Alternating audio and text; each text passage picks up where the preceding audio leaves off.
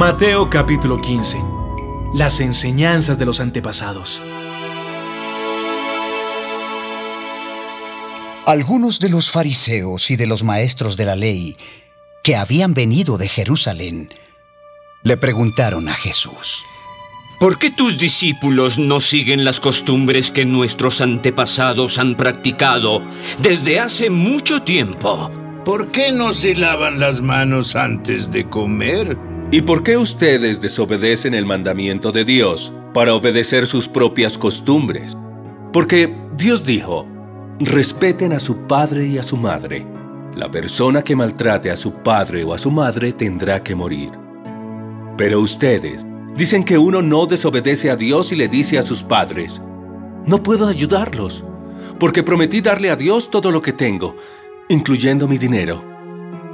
Ustedes no hacen caso de los mandamientos de Dios con tal de seguir sus propias costumbres. Son unos hipócritas.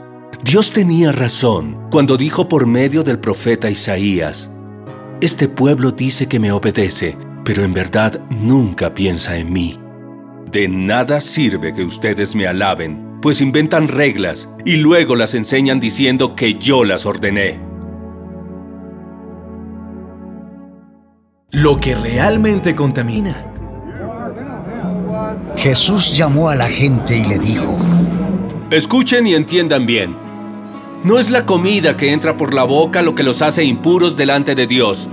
Lo que los hace impuros son los insultos y malas palabras que salen de su boca.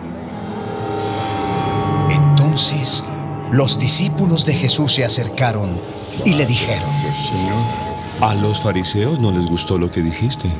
Mi padre tratará a los fariseos como trata el jardinero a las plantas que no ha sembrado. Las arranca de raíz y las echa fuera. No hagan caso de los fariseos. Son como el ciego que guía a otro ciego. Y si un ciego guía a otro, los dos terminan cayéndose en una zanja. Explícanos qué quisiste decir cuando hablaste de lo que nos hace impuros delante de Dios. ¿Tampoco ustedes entienden? Todo lo que comemos o bebemos va al estómago y después el cuerpo lo expulsa.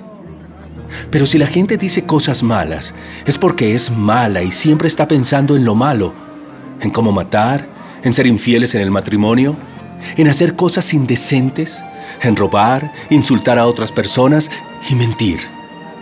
A Dios no le agrada que gente así lo alabe. Pero cualquiera puede alabar a Dios, aunque coma sin lavarse las manos. Una mujer no judía confía en Dios. Jesús se fue de allí a la región de Tiro y de Sidón. Una mujer de esa región, que era del grupo al que los judíos llamaban cananeos, se acercó a Jesús y le dijo a gritos, Señor, Tú que eres el Mesías, ten compasión de mí y ayúdame. Mi hija tiene un demonio que la hace sufrir mucho. Jesús no le hizo caso, pero los discípulos se acercaron a él. Atiende a esa mujer, pues viene gritando detrás de nosotros. Dios me envió para ayudar solo a los israelitas, pues ellos son para mí como ovejas perdidas. Pero la mujer se acercó a Jesús se arrodilló delante de él y le dijo, Señor, ayúdame. No es correcto quitarle la comida a los hijos para echársela a los perros. Señor, eso es cierto. Pero aún los perros comen las sobras que les caen a los hijos debajo de la mesa. Mujer, tú sí que tienes confianza en Dios. Lo que me has pedido se hará. Y en ese mismo instante su hija quedó sana.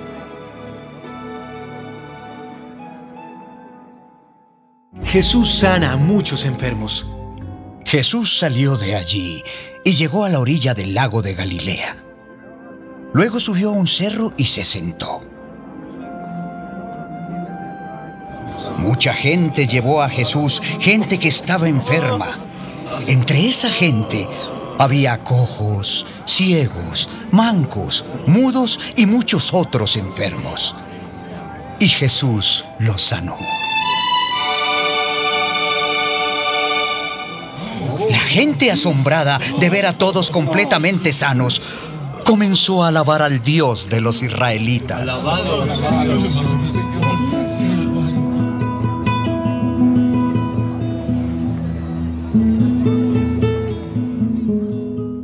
Jesús da de comer a mucha gente.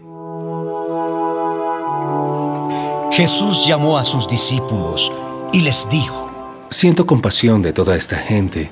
Ya han estado conmigo tres días y no tienen comida. No quiero que se vayan sin comer, pues podrían desmayarse en el camino. Pero en un lugar tan solitario como este, ¿dónde vamos a conseguir comida para tanta gente? ¿Cuántos panes tienen? Eh, siete panes y, y unos pescaditos. Jesús le ordenó a la gente que se sentara en el suelo. Luego tomó los siete panes y los pescados y dio gracias a Dios. Partió en pedazos los panes y los pescados, los entregó a sus discípulos y ellos los repartieron a la gente. Todos comieron hasta quedar satisfechos. Con los pedazos que sobraron, llenaron siete canastas. Los que comieron fueron como cuatro mil hombres, además de las mujeres y los niños. Después Jesús despidió a la gente, subió a una barca y se fue al pueblo de Magadán.